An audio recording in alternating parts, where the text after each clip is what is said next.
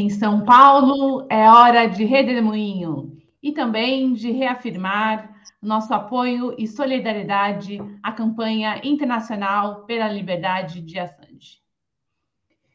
No redemoinho de hoje, 1 de setembro de 2023, vamos tratar das questões nacionais.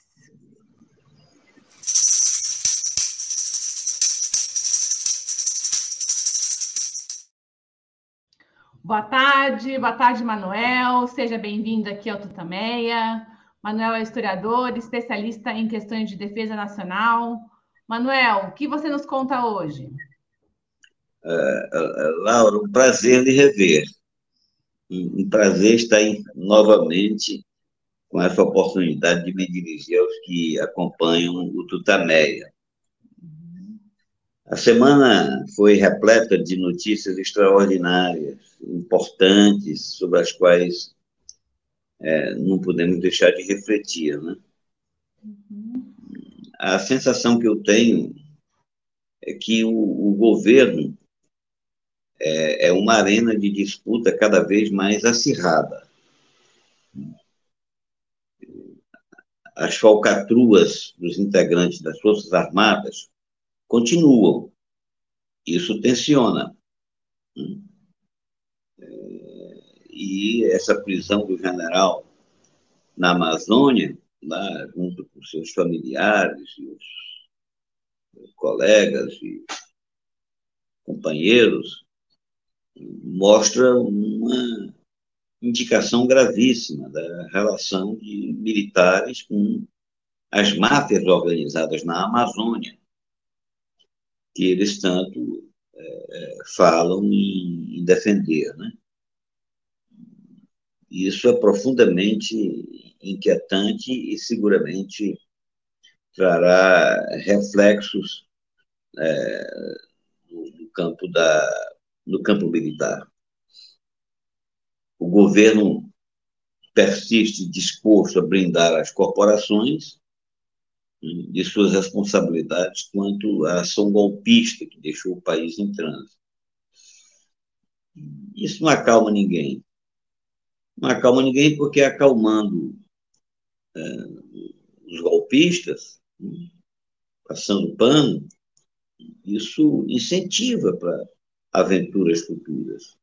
Eles se sentem vitoriosos, se sentem animados a, a continuar a militância ultra, ultra-reacionária.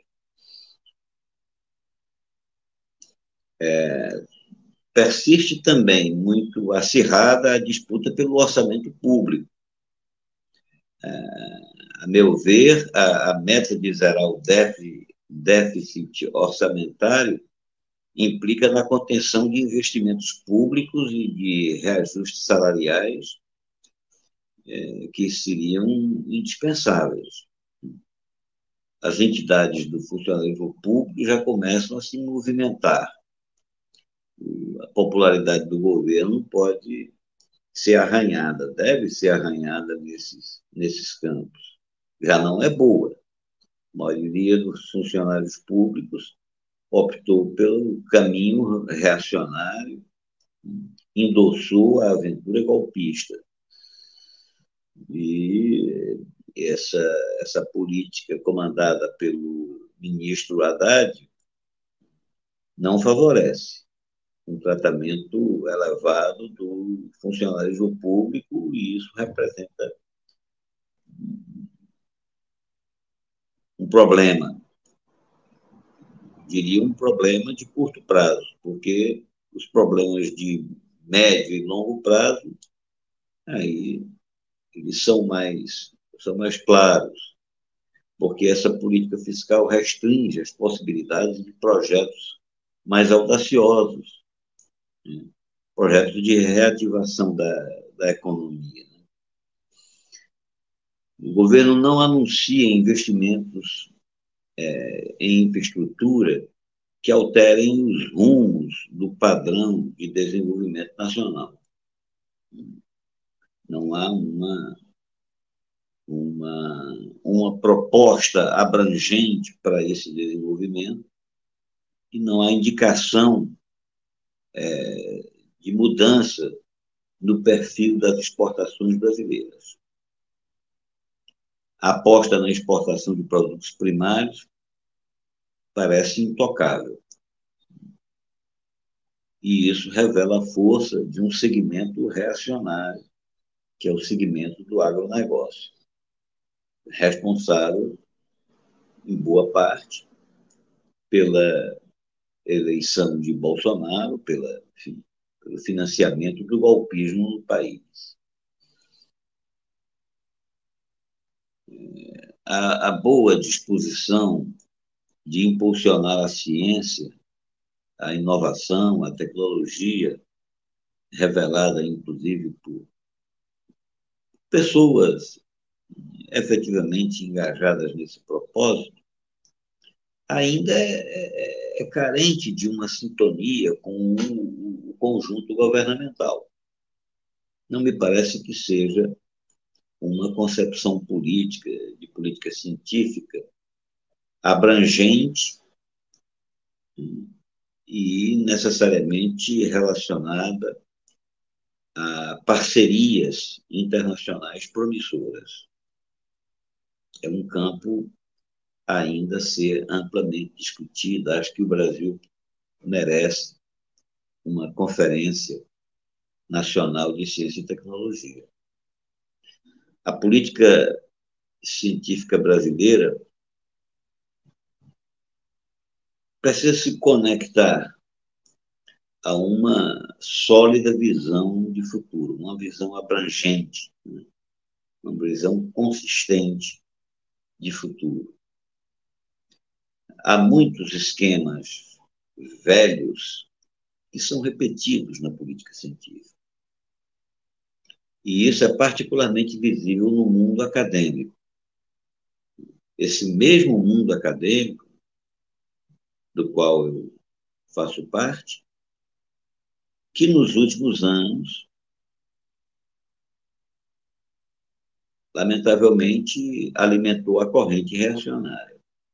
O ultraconservadorismo e a imobilização do mundo acadêmico permitiu que diversos interventores das universidades federais tocassem seus projetos sem que a comunidade respondesse com, com vigor, rejeitasse com vigor, ou com o merecido vigor. Não é que não haja reação, houve reação, mas uma reação né, que não foi à altura.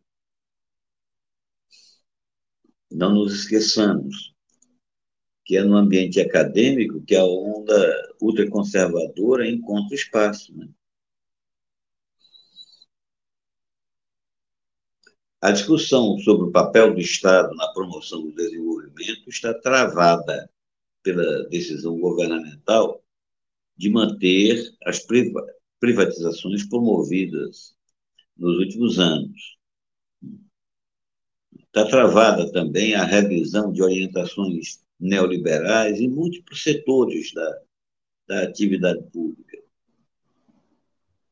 É como se é, o neoliberalismo é, não tivesse sofrido arranhões em que, pós depois nas eleições e depois das eleições do Lula. Agora, no que diz respeito ao aparelho de Estado, as mudanças no aparelho de Estado, me parece que a coisa é, talvez seja mais grave. Né? porque os braços do Estado mostraram força quando respaldaram o golpismo, o ultraconservadorismo dos últimos anos. Então, o cuidado com os braços do Estado, com o aparelho do Estado, é alguma coisa inescapável. E nós assistimos recentemente por exemplo, no que diz respeito ao judiciário. O governo respaldou a natureza reacionária do judiciário brasileiro ao nomear o Cristiano Zanin. Foi uma escolha pessoal de Lula, acho que essa escolha é, foi muito mais orientada pelo instinto de defesa do presidente do que pela busca de uma solidez institucional para a promoção de mudanças sociais, mudanças requeridas, apontadas né, pela Constituição e pelo conjunto da sociedade. A votação, as votações do Zanin foi um balde de água fria na renovação do aparelho de Estado no seu ramo judicial. O governo precisa entender eh, que a guerra híbrida, que é uma realidade indiscutível, tem como componente destacado a guerra jurídica. É uma realidade. Lula foi vítima dela. E que a única defesa possível nesse ambiente de, de guerra híbrida, o que diz a chamada lawfare, guerra jurídica, é o fortalecimento do espírito democrático corpo judicial. Isso não bateu com a escolha do Zanin. Ele próprio revelou. E parece que foi um descuido, sabe? Com o aparelho de Estado. Os poderes da República são independentes.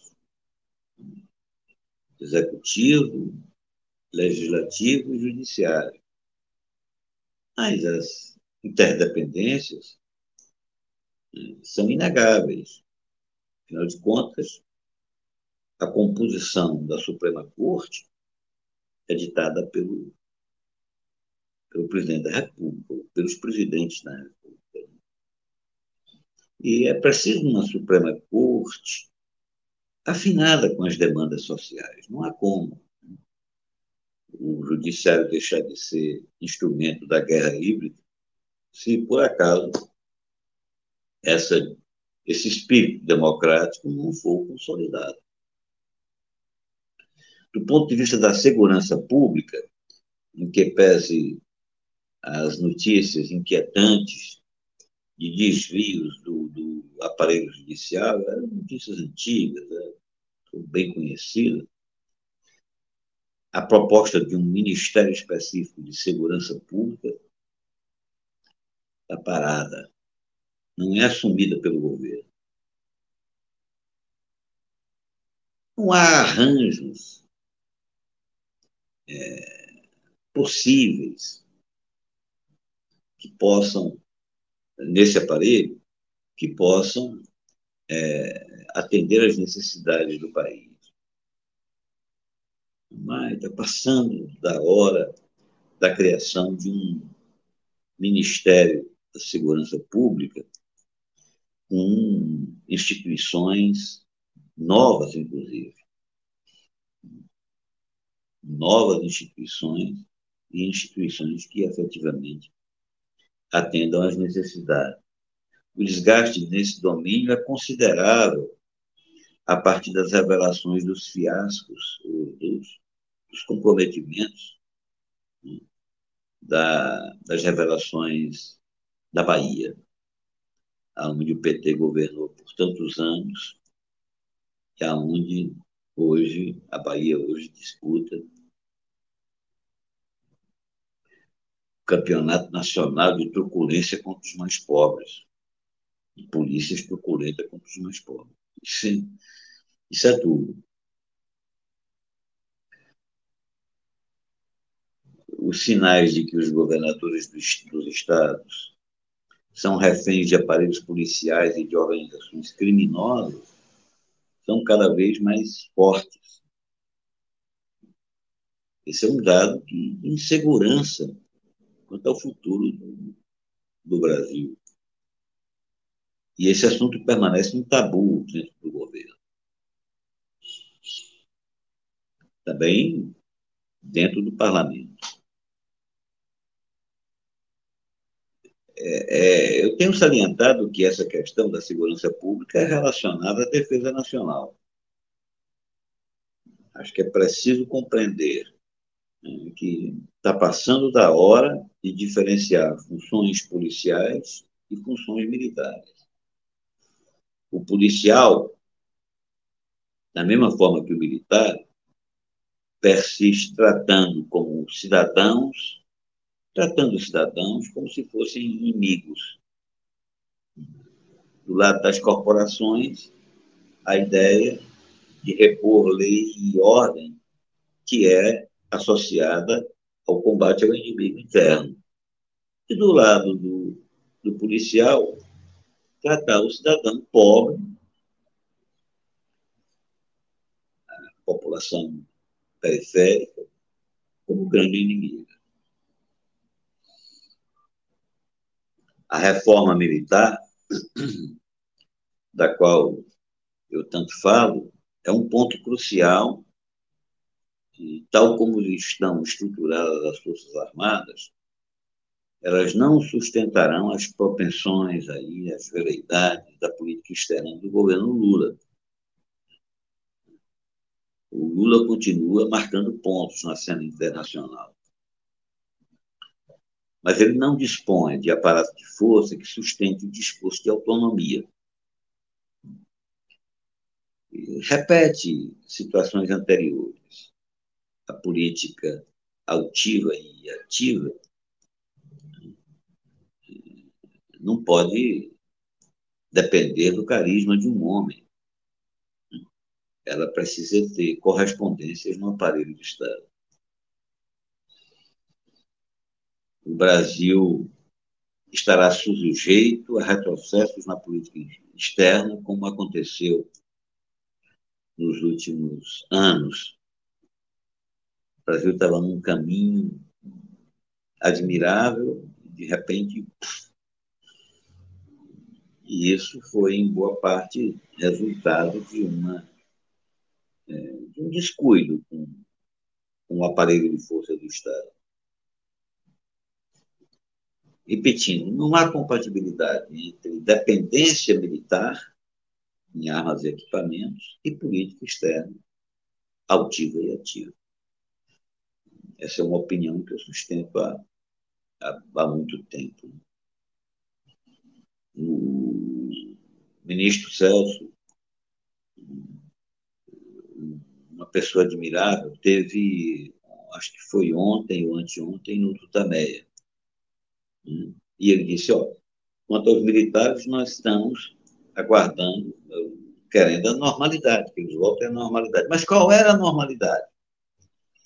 A normalidade não era a da dependência externa, não era de repudiar as veleidades de independência do Brasil, de autonomia do Brasil na cena internacional.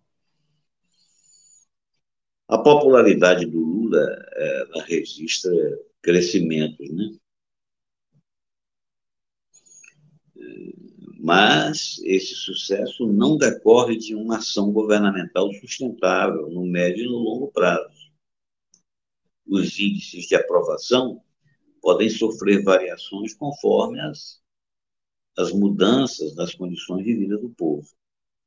E essas mudanças de condição de vida não estão asseguradas, elas podem ser atenuadas aí, em decorrência de ajudas emergenciais, mas elas não estão asseguradas, elas serão asseguradas com um projeto de desenvolvimento socioeconômico que ainda está travado com essa, essa preocupação com, com a política fiscal. Enfim, concluindo, o governo é uma arena política violenta, disputa permanente. Apoiar Lula não significa deixar de debater os caminhos do Brasil deixar de debater as contradições é, da própria ação governamental. Lula é pressionado por todos os lados. A esquerda, os democratas, precisam se empenhar mais a fundo nisso. Só bater palma e repudiar Bolsonaro não basta. tem que ter uma pauta concreta do dia a dia do governo do Estado Nacional Brasileiro, ações objetivas. Eu queria fazer um, uma ressalva aqui quanto à atuação das políticas é, de cultura democrática, em particular ao ministro Silvio Almeida, que eu ouvi dele um discurso magnífico essa semana, e da política de defesa do meio ambiente. Acho que o governo se destaca nessa promoção de uma cultura democrática, mas o destaque ainda está muito longe de, de conseguir enfrentar o ativismo conservador. Esse embate é fundamental, encarar o ativismo conservador. E precisa ser articulado pelo conjunto das ações governamentais. Fico pensando, às vezes, qual é a relação que tem, Laura, a, a política de direitos humanos com a comunicação do governo, com a política cultural. Então, às vezes, me passa a impressão de serem coisas que não se relacionam e que não tem assim um encaminhamento mais, concreto, mais objetivo. o papel do Estado na disseminação de valores democráticos parece que conflita com setores governamentais. Parece não, conflita, porque o governo é uma composição muito variada. E, quanto a isso, é fundamental. Se os setores democráticos ficam com medo da ultradireita, não partem para o enfrentamento, vacilam no aprofundamento do debate político, eles não estão necessariamente apoiando Lula. Pelo contrário, estarão permitindo que o presidente da República seja contingenciado pelo campo reacionário. Essas são as reflexões que eu faço acompanhando o noticiário da semana. É, concluo pedindo, junto com vocês e com todo o pensamento democrático brasileiro, liberdade para Assange. Muito obrigada, Manuel. Liberdade para Assange. Obrigada pelo. Esse foi o Redemoinho, aqui de hoje, dia 1 de setembro de 2023. Boa tarde. Obrigada, Manuel. Boa tarde a todos pela audiência. Até mais. Tchau, tchau, pessoal.